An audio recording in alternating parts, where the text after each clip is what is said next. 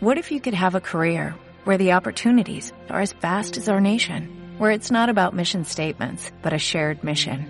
At U.S. Customs and Border Protection, we go beyond to protect more than borders, from ship to shore, air to ground, cities to local communities. CBP agents and officers are keeping people safe. Join U.S. Customs and Border Protection and go beyond for something far greater than yourself.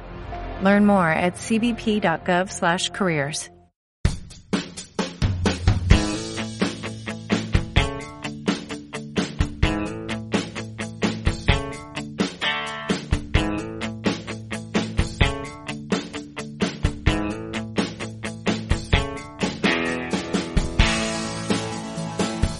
Verde, un podcast patrocinado por Soltec. Dirige y presenta José David Millán.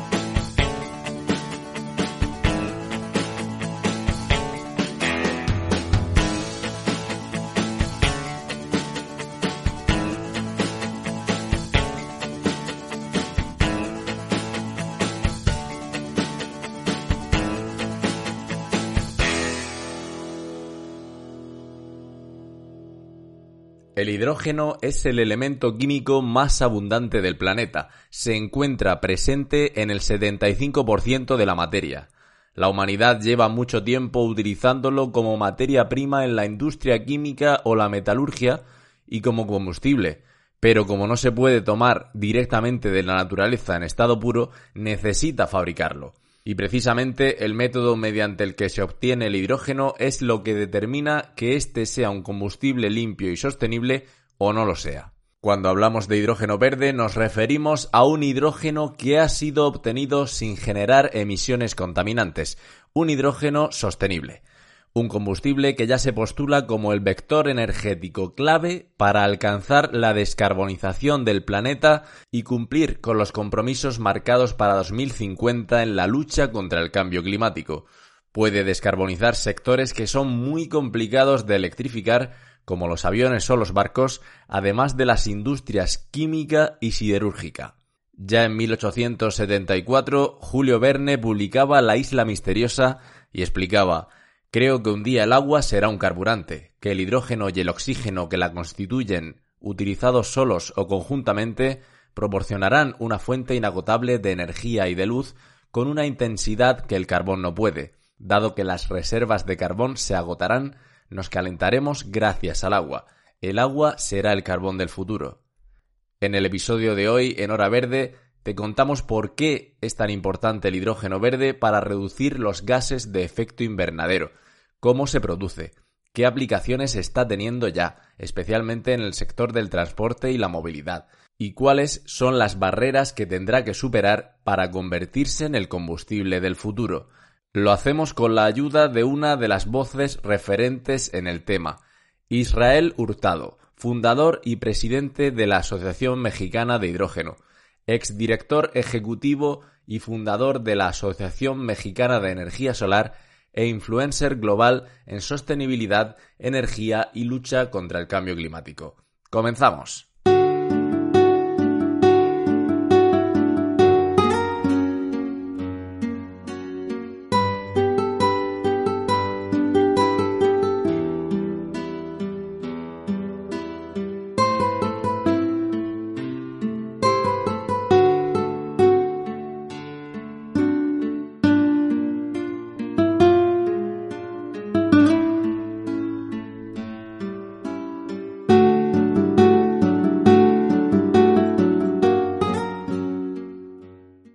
Bueno, y hoy en este episodio de Hora Verde, como decíamos, pues eh, tenemos el lujo de contar con Israel Hurtado, es eh, presidente de la Asociación Mexicana de, de, Hidrógeno, fundador de la misma. Y bueno, pues también participó en la fundación de la Asociación Mexicana de Energía Solar. Allí se desempeñó como director ejecutivo. Y queríamos hablar del hidrógeno verde, que es algo que está, mm, pues, yo creo que prácticamente todos los días en las noticias y que nos acerque un poco más sobre esta tecnología Israel Hurtado. Muy buenas. Hola, ¿qué tal? Buenas tardes, gracias por la invitación. Nada, gracias a ti por, por atendernos desde, desde México. Estamos a bastante distancia, pero por suerte pues eh, hay tecnologías que, que nos unen y otras Israel que sirven como el hidrógeno verde pues eh, para ayudar a esa necesaria descarbonización que necesita nuestro planeta y para proporcionarnos una fuente de energía pues totalmente limpia renovable, ¿no? Así es, exactamente, ese es justamente el hidrógeno verde como vector energético. ¿Qué nos puede decir sobre qué es el hidrógeno verde para que nuestros oyentes se sitúen? Sí, cómo no. Bueno, el hidrógeno verde justamente es considerado un vector energético, es decir, cuando decimos vector energético quiere decir que almacena energía. Eh, es el primer elemento de la tabla periódica y em, se utiliza para diferentes usos y aplicaciones como movilidad, descarbonización industrial, almacenamiento de energía, como ya lo decíamos, generación de electricidad y en términos generales descarbonización. Entonces, em, bueno, pues lo que se considera como uno de los componentes en la solución contra el cambio climático eh, y de transición energética. Entonces, bueno, pues es muy importante, digamos, su aportación en, en el tema energético y en el tema de transición energética y combatir el cambio climático. Literalmente, eh, bueno, es un combustible que, que, se obtiene a través de electrólisis, ¿no? ¿Nos puedes explicar al respecto? Sí, Sí, así es. El, hidrógeno se utiliza ya desde hace muchos años. Eh, yo, a mí me gusta decir que es un tema viejo nuevo, porque pues eh, fue uno de los combustibles que llevó al hombre a la luna. Sin embargo, ese es un hidrógeno que proviene del metano, es un hidrógeno igualmente contaminante como cualquier combustible fósil. Em, ese, ese hidrógeno se obtiene mediante un proceso que se llama reformado de metano, eh, una de las características del hidrógeno es que siempre se encuentra compuesto con otros elementos. Entonces, eh, para obtenerlo, para producirlo, tienes que romper la molécula en la que se encuentra con otros elementos y obtener y capturar el hidrógeno. Eh, depende la fuente energética o su fuente primaria de donde lo obtengas y el proceso de producción del hidrógeno o de obtención es em, un color, se les asigna un color, digamos. Al final del día es el mismo hidrógeno, no es que existan diferentes hidrógenos, pero si es, digamos, se les asigna un color para identificar rápidamente cuál es su fuente energética y cuál es su proceso. Entonces, así tenemos el hidrógeno gris, por ejemplo, que se obtiene del metano, es el mismo que llevó al hombre a la luna. Eh, para que tengan una idea, más o menos el 96% del hidrógeno que se eh, utiliza actualmente en el mundo es hidrógeno gris el 3% es azul, que ahorita les voy a comentar qué es el azul, y finalmente llegamos al verde, eh, que ese es aproximadamente el 1%. Pero bueno, lo que se está impulsando es justamente revertir esas cantidades eh, y llevar más el hidrógeno verde a, estos niveles de, utilización como el hidrógeno gris. bueno, tenemos el hidrógeno gris que ya les comenté que se obtiene mediante el proceso que se llama reformado de metano. Em, y pasamos al hidrógeno azul, que se obtiene también del, metano mediante este proceso, pero ya tiene en su producción cierta captura de carbono, por lo eso se le conoce como azul. Digamos que es el puente entre el gris y el verde. Y finalmente llegamos al hidrógeno verde, que ese es el que se está impulsando a nivel internacional, a nivel mundial, para efectos del combate al cambio climático y este hidrógeno se obtiene rompiendo la molécula del agua mediante un proceso electroquímico que se llama electrólisis, utilizando unos equipos que se llaman electrolizadores. Si los equipos, los electrolizadores, utilizan electricidad obtenida de una central renovable, ya sea solar, eólica o geotérmica, entonces es considerado hidrógeno verde, pero sí, pero así es nada más, es decir, si no, si la electricidad no proviene de una central renovable, no es considerado hidrógeno verde. Entonces, em, Digo, lo dije muy rápido, eh, pero bueno, así es en términos generales el proceso de eh, obtención y lo que, lo que se considera hidrógeno verde.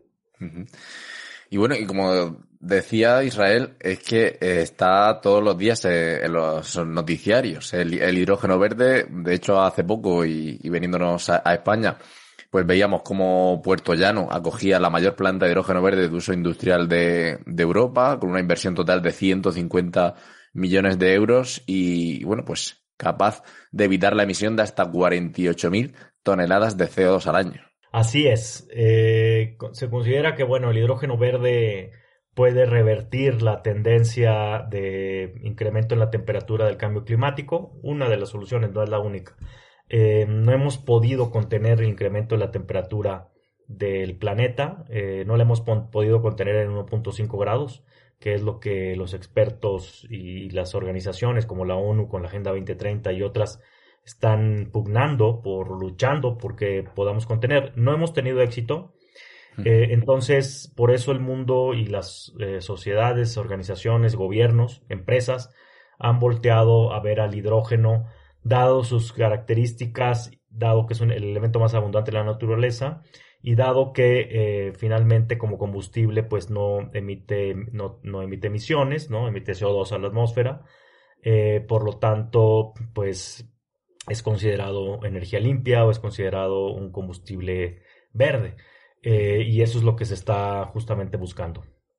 Combustible está acaparando, como decimos, muchísimas inversiones y, bueno, que es una oportunidad para muchos países. De hecho, pues eh, Argentina, ya veíamos eh, hace poco pues que, quiere instalar, digamos, una isla de hidrógeno verde para traer inversiones de 30.000 millones de dólares y, bueno, y hacer pues 1.200 puestos de trabajo. Al final es una oportunidad para todo el mundo, ¿no? Y para intentar eh, dejar, digamos, en lo que se refiere sobre todo a Europa, es esa dependencia del, del gas y del petróleo ruso y, en lo que se, refiere a Sudamérica, pues también es una oportunidad histórica. Sí, así es. Eh, sobre todo hay un tema interesante aquí que es, eh, que pues, a mí me gusta mencionarlo, que es pues lo que sucedió con Ucrania, ¿no? La invasión a Ucrania pues trajo un eh, momento diferente, o podemos decir que es pre-Ucrania y post-Ucrania. Pre-Ucrania ya había la intención de los gobiernos europeos, asiáticos, en el continente americano, sobre todo América del Norte, Estados Unidos y Canadá, y Australia también, de impulsar el hidrógeno verde en este contexto de lucha contra el cambio climático. Sin embargo, dado con lo que, lo que pasó en, Ucrania o la invasión, eh, y finalmente que los países europeos dependen en gran medida del gas natural que les provee Rusia o que les proveía Rusia, al momento de que pues empieza esta conflagración y empieza, eh, empiezan los, digamos, las sanciones a Rusia, Rusia pues como todos sabemos responde cerrando la válvula para el gas natural. Esto trae como consecuencia un incremento en los costos del gas natural, evidentemente. También trae un incremento en los costos del hidrógeno gris, porque como lo decía, se obtiene del metano, del gas natural. Por lo tanto, si no hay gas natural o tienes acceso a precios muy altos, pues también el hidrógeno se incrementa su precio y su costo. Entonces, eh, justamente lo que se ha visto ahora es impulsar eh, el, hidrógeno verde con estos esfuerzos de descarbonización o bajo estos esfuerzos, pero sí, pero también como un tema de supervivencia, digamos, ¿no? Porque pues eh, no es lo mismo hacer una, hacer alguna decisión, hacer alguna acción por buena voluntad, digámoslo así, o por buscar, digamos, eh, combatir el cambio climático, y otra es por eh, supervivencia. Al final del día todos sabemos que los em, inviernos pueden ser muy crudos en Europa, en otras partes del mundo también, pero en Europa pues todos lo sabemos que depende del gas natural en varios países en gran medida. Eh, y por lo tanto pues se aceleró eh, el, desarrollo de proyectos de hidrógeno verde en varios países europeos, buscando finalmente pues tratar de revertir esta eh, situación de, dependencia del gas natural ruso, ¿no? Y además los, los costos, ¿no? Este, que también pues se, incrementaron muchísimo. Entonces, pues em, yo creo que, bueno, al final del día en, todos los retos hay oportunidades o en todos los desafíos hay oportunidades. Y bueno, creo que la oportunidad que se puede ver en esto es el desarrollo del hidrógeno verde, la, aceleración, la aceleración que hubo para eh, finalmente producir hidrógeno verde en, en el mundo, ¿no? Eh, pero sobre todo en Europa que están con estos eh, graves problemas, ¿no? Es posible, ¿lo ves posible sustituir a combustibles fósiles, como estamos diciendo, el gas natural, el, el carbón? Porque sobre todo el, hidrógeno verde se está introduciendo en el ámbito del, transporte para sustituir gasolinas, diésel, también para sustituir baterías de, litio. Estábamos viendo, de hecho, pues eh, firmas como Alpine, que está en la Fórmula 1 y, que también lo está introduciendo ya para, ese uso. ¿Lo, ves posible de que el hidrógeno verde sea el, combustible que, sustituya al diésel o la gasolina, por ejemplo? Sí, eh, sí, definitivamente. una de las aplicaciones inmediatas, digamos, que ya están en circulación es la movilidad. Eh, justamente me tocó estar en Europa recientemente y vi, pues, autobuses a hidrógeno eh, funcionando y circulando en Barcelona, por ejemplo, pero también hay en Madrid y en otros países y en otras ciudades europeas.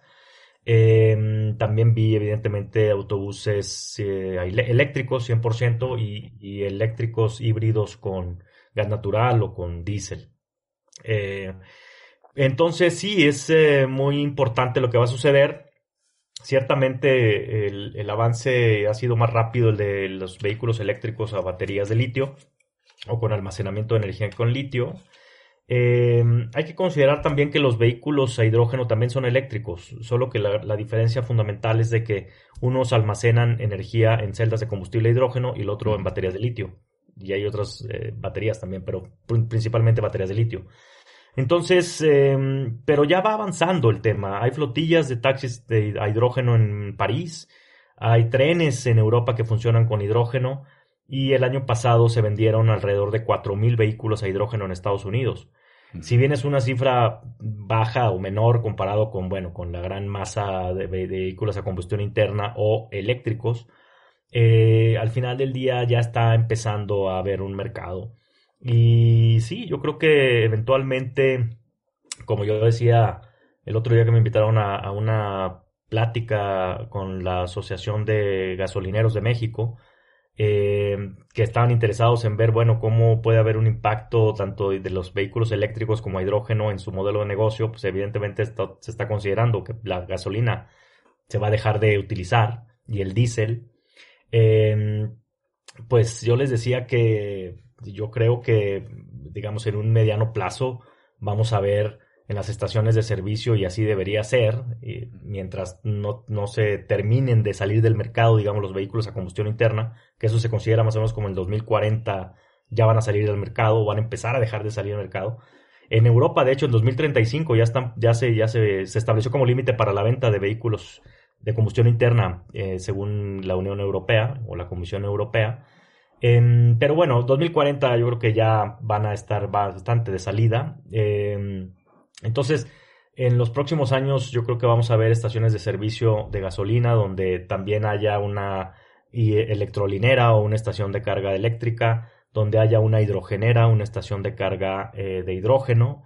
También tal vez veamos eh, estaciones de gas natural vehicular o suministradores de gas natural vehicular, estaciones de gasolina y diésel también.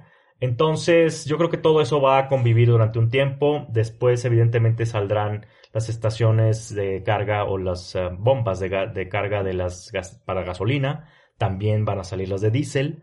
Y finalmente, yo creo que van a quedar conviviendo un tiempo tal vez el gas natural vehicular en la medida en que los costos pues todavía te permitan seguir utilizándolo. Y después yo creo que te vas a quedar básicamente con eh, electrolineras y, e hidrogeneras, ¿no? Depende un poco también eh, cuál sea el tipo de vehículo eh, o el transporte. Es decir, por ejemplo, para transporte de carga de larga distancia, transporte de carga pesado, ¿no? llevar mercancías miles de kilómetros, pues es más eficiente el hidrógeno porque es más rápida su recarga y tiene más autonomía de desplazamiento y no agrega peso adicional a la carga que ya se tiene. Entonces eh, se considera más eficiente el hidrógeno. Y, pero para otro tipo de vehículos tal vez eh, con recorridos eh, menores, digamos, y tal, pues a lo mejor un vehículo hay con baterías de litio. Pero en fin, yo creo que vamos a ver qué pasa, pero lo importante es que ya, digamos, se está considerando todos estos eh, usos y aplicaciones en el hidrógeno y el crecimiento y el desarrollo que está teniendo la industria, pues es muy importante. Entonces, pues sí, seguramente esperemos pronto ver en la Ciudad de México un autobús de pasajeros urbano que transite por la Avenida Reforma, que es la avenida más importante de la Ciudad de México, por el Ángel de la Independencia, pues un autobús a hidrógeno, ¿no? Creo que sería una forma muy interesante para los que nos están escuchando y, digan, vale, Israel, todo eso que estás diciendo está muy bien y es un, combustible que, una fuente de energía que va a ir a más, que es limpia, que es verde. Pero bueno, yo tengo un coche diésel, yo tengo un coche mm, gasolina, que aparte ya estamos viendo los precios como, como están, sin duda, que eso es otra. Eh, ¿Cómo puedes hacerse ese cambio, esa, esa conversión O sea, sin que, sin que al final lo paguen los, eh, los consumidores finales, ¿no? En forma de un coche nuevo o algo así. Sí, fíjate que ahí hay, em, eh, este tema de, hay algunos mitos por ahí eh, en ese sentido, ¿no? Y el otro día platicaba con un fabricante de autos eléctricos en México eh, que, que, bueno, está en, ese, en ciertos segmentos, digamos.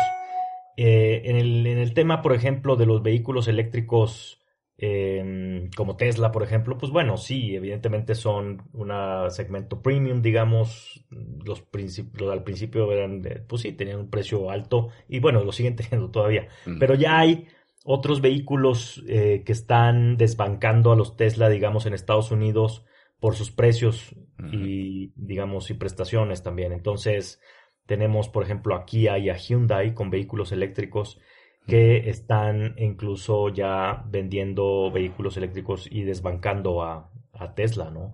Entonces, ese, ese, segmento va a ser muy interesante porque van a ser vehículos como si compraras igualmente una camioneta Kia o Hyundai ah, eléctrica, o sea, como si, la, como si fuera de combustión interna, pero va a ser eléctrica, ¿no? Entonces, eh, pero digamos a esos costos o tal vez menores. Entonces, yo creo que eso va a ser lo, más importante. Eh, pero sí, bueno, hay que todavía trabajar en infraestructura. Eh, evidentemente, aunque muchos de estos vehículos eh, pues tienen su conexión en el para casa, no lo puedas cargar desde tu casa. y yo creo que eso también va a acelerar muchísimo. Este, hay gráficas, que vi una gráfica de Bloomberg, en la que mencionaba un poquito hace ratito, que menciona cómo ya para el 2030, 2035, eh, para el 2030 ya los niveles de ventas de los vehículos eléctricos y los vehículos de combustión interna van a estar muy similares. O sea, ya eh, digamos, los vehículos eléctricos, 100% eléctricos, luego híbridos, una parte, y luego de combustión interna. Pero entre los híbridos y los de eléctricos, las ventas van a ser muy similares ya a las de combustión interna. Y luego ya algunas armadoras han anunciado que para ciertas fechas, 2035 también, una cosa así, van a dejar de fabricar vehículos eh, a combustión interna o van a dejar de producir estos vehículos.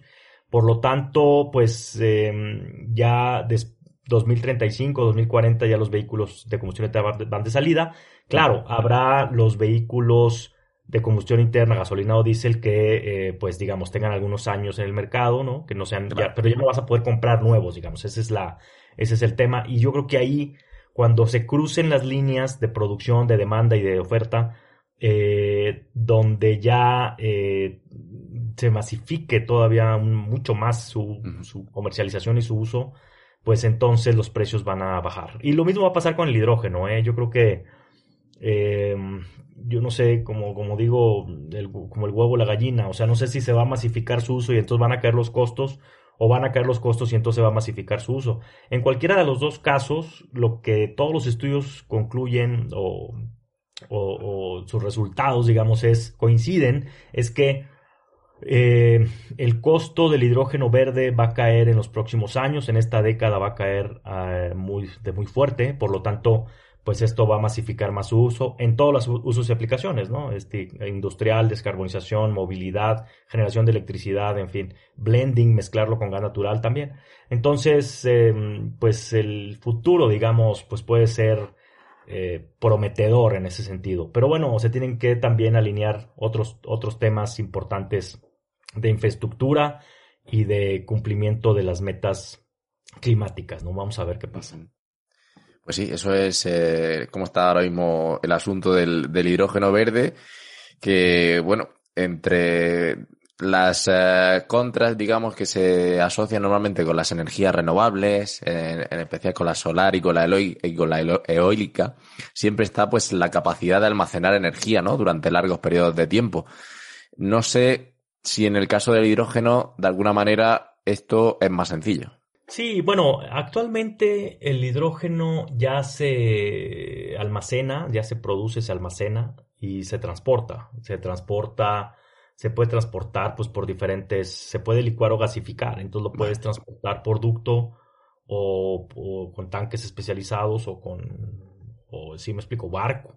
Pero Eh, y hay de hecho ductos que transportan hidrógeno, que transportan exclusivamente hidrógeno este, en algunas partes en el mundo para efectos industriales, por ejemplo. Eh, entonces, la única diferencia es que ese hidrógeno es gris, ¿no? Eh, la idea sería utilizar toda esa infraestructura y la infraestructura del gas natural para que eh, puedas transportar hidrógeno verde utilizando esa misma, esa misma, infraestructura y no te salga tan caro, o bueno, que puedas bajar los costos, reducir los costos, ¿no? De, de, producción y de traslado o de transporte. Entonces, bueno, creo que esos temas ya se están mencionando muy fuerte y pues hay empresas a nivel global que ya están eh, buscando, produciendo hidrógeno verde o buscando producir hidrógeno verde. Y aquí entran eh, empresas de diversos sectores industriales, ¿eh? o sea, no nada más son, digamos, los típicos o habituales productores de hidrógeno que producen otros gases, por ejemplo, oxígeno, argón, nitrógeno, en fin, que son compañías muy grandes, pero son al final relativamente pocas, pero que son muy grandes y que son los que ya producen hidrógeno junto con otros gases. Eh, pero también hay desarrolladores de energía renovable que quieren instalar electrolizadores en sus centrales para producir hidrógeno verde. También hay eh, las empresas de gas natural, que para ellos va a ser también un paso natural el, producir hidrógeno o, transportar hidrógeno mezclado con gas natural eh, para descarbonización del propio gas natural. Eh, y por ende de la, de la descarbonización industrial. Entonces, eh, toda esta infraestructura de tanto de los generadores de energía renovable como los, como los transportistas de gas natural o, todos que están en toda la cadena de valor industrial del, del, gas natural, los comercializadores, evidentemente. Entonces, todos ellos, pues, utilizarán su infraestructura para poder desarrollar a precios competitivos el gas, el hidrógeno verde. Mm. ¿Cuáles crees, Israel, que serían los, desafíos eh, actuales para la introducción del hidrógeno? Y, bueno, y imagino también que siempre estará el impedimento de la regulación.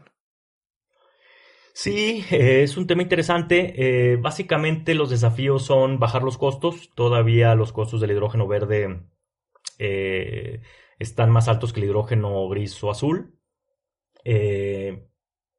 Pero ahí yo, a mí me gusta mencionar dos datos. Uno es que en México la primera central solar que se instaló fue en el año 2013, o sea, hace nueve años, y eh, en ese entonces costaba instalar un megawatt de energía solar alrededor de 3.5 millones de dólares. Em, actualmente pues está alrededor de los 600 mil dólares, 600, 700 mil dólares. O sea, ha caído muchísimo el costo de los paneles solares, ha caído un 80% los últimos 6, 7 años. Eh, entonces, en menos de una década, en México y alrededor del mundo, porque al final son precios internacionales, eh, el costo de instalar un megawatt de energía solar pasó de 3.5 millones de dólares a 600, 700 mil dólares, dependiendo de la escala del proyecto. Entonces, eso mismo se estima que va a pasar con el hidrógeno. Hay otro tema ahí interesante también que es que ah, el día de hoy el hidrógeno verde está abajo del hidrógeno gris, pero no por las razones correctas. Yo siempre digo eso. Es decir, eh, con el tema de Ucrania, el costo del hidrógeno gris se incrementó alrededor de los 8 dólares por kilogramo, para ponerlo en kilogramos. Y el hidrógeno verde, pues bueno, está entre 5 y 7 dólares. Entonces ya el hidrógeno gris está por encima. Entonces había muchos comentarios de que, bueno, ya finalmente el hidrógeno verde está por debajo del hidrógeno gris. Pues sí, pero no por las razones correctas. Es decir, no porque haya caído a niveles similares al, antes, el hidrógeno gris, antes de Ucrania, estaba entre 1.5 y 2 dólares el kilogramo.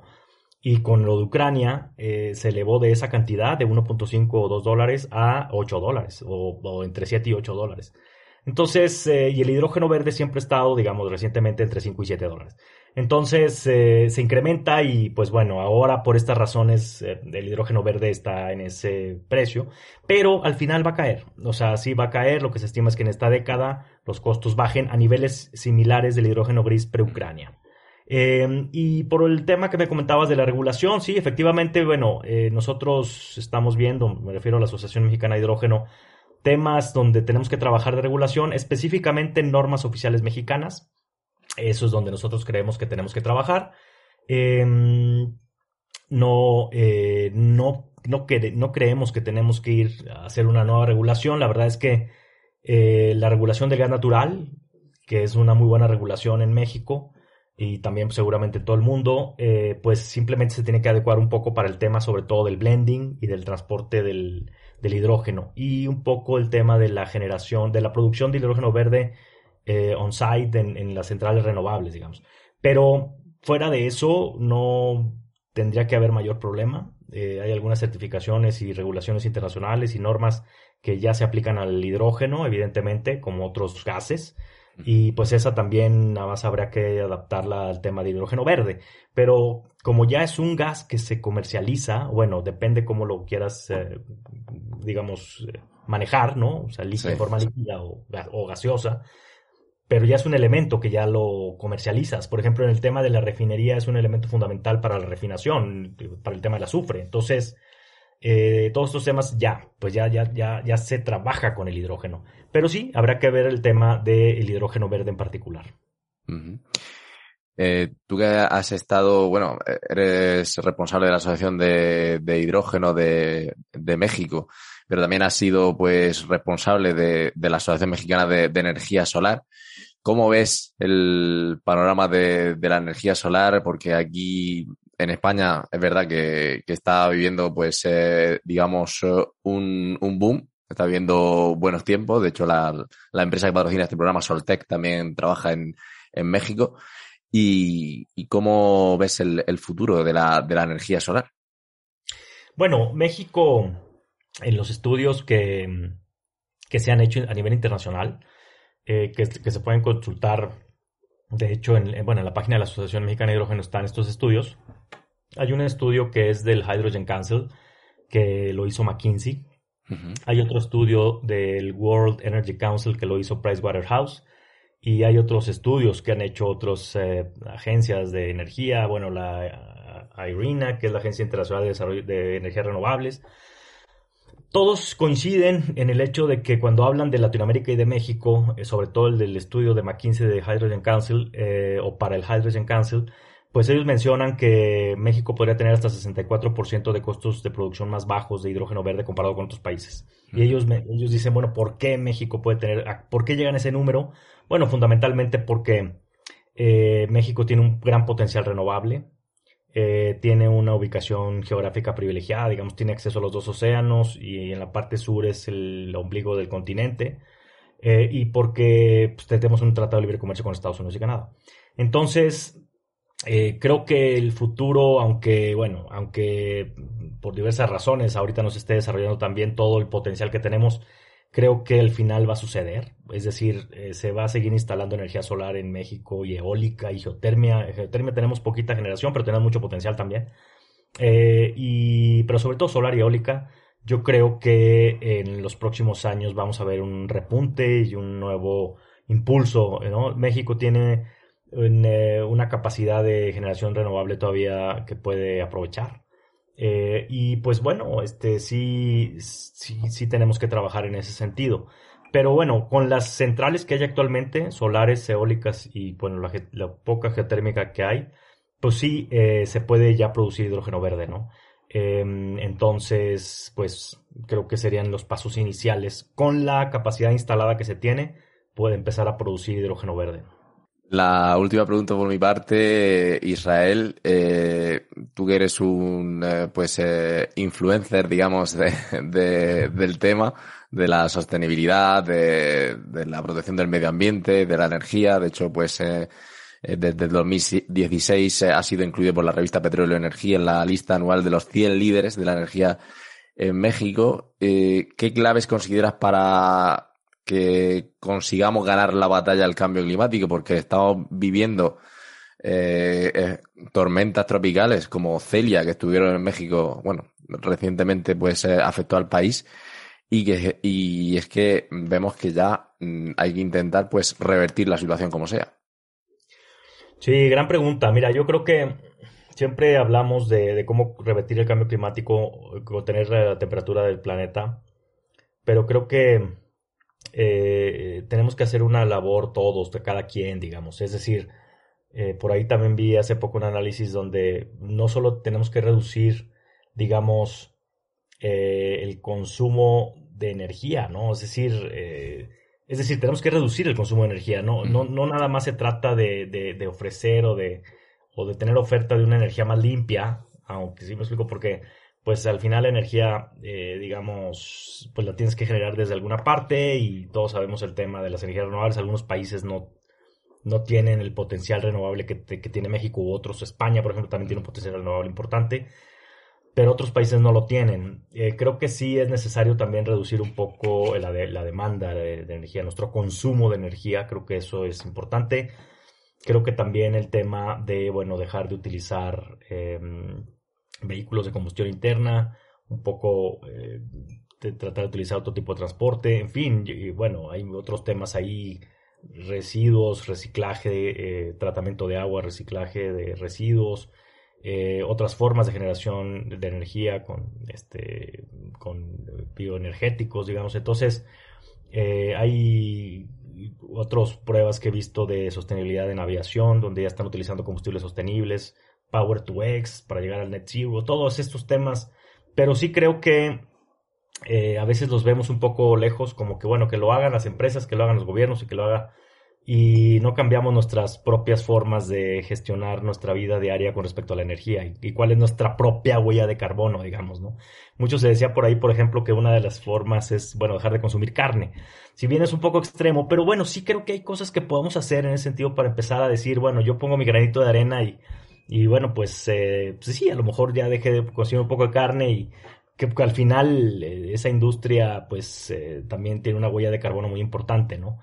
Em, y entre otras cosas, ¿no? Entonces sí creo que es una, eh, digamos, un tema muy personal que todos tenemos que asumir eh, en la medida de lo posible, ¿no? Yo, por ejemplo, pues trato de, cuando son distancias cortas, pues irme en bicicleta, un poco para tratar de, bueno, de no utilizar vehículo y ya sabes, todo el tema de menos tráfico, menos, ¿no?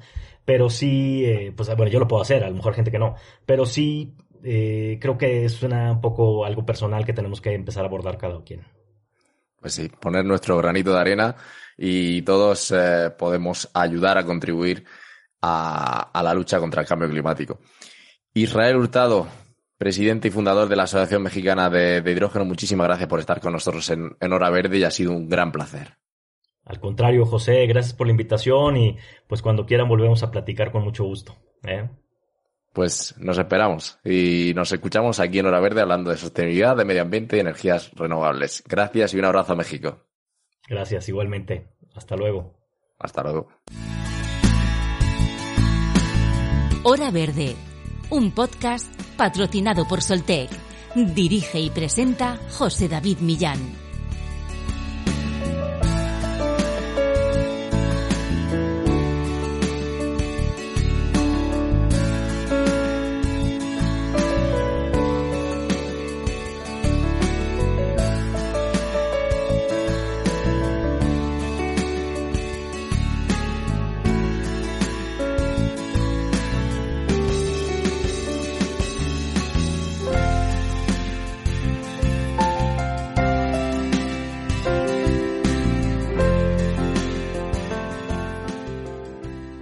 La tecnología de Europa lleva perdidas unas cuantas batallas tecnológicas, pero el hidrógeno verde es todavía tan incipiente que se puede ganar esta carrera por fabricar electrolizadores, aparatos que permiten producir hidrógeno mediante un proceso químico electrólisis capaz de separar las moléculas de hidrógeno y oxígeno de las que se compone el agua usando electricidad, una fabricación clave en la producción de hidrógeno verde.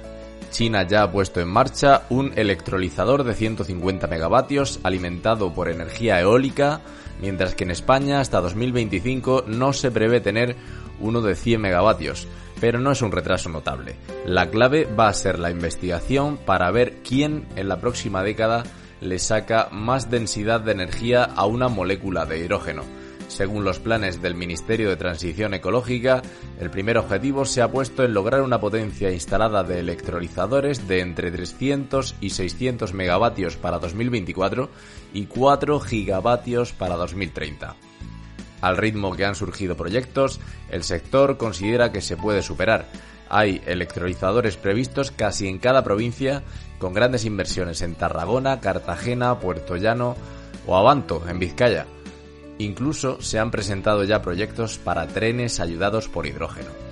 Europa aspira a que en 2050 el 12% de la energía consumida proceda de hidrógeno verde. Más de la mitad, el 52%, sería española. Con viento y sol a raudales para generar hidrógeno verde, según apuntan los expertos, si todo sale bien, España podría ser a mitad de siglo exportadora de energía. Espero que hayan disfrutado escuchando este episodio de Hora Verde tanto como yo realizándolo y les emplazo a que se suscriban al podcast en iVoox, Spotify y Apple Podcasts para estar al día de todo lo que acontece sobre sostenibilidad, medio ambiente y energías renovables. Asimismo, también pueden seguir las redes sociales de Soltec. Hasta la semana que viene. Sean felices.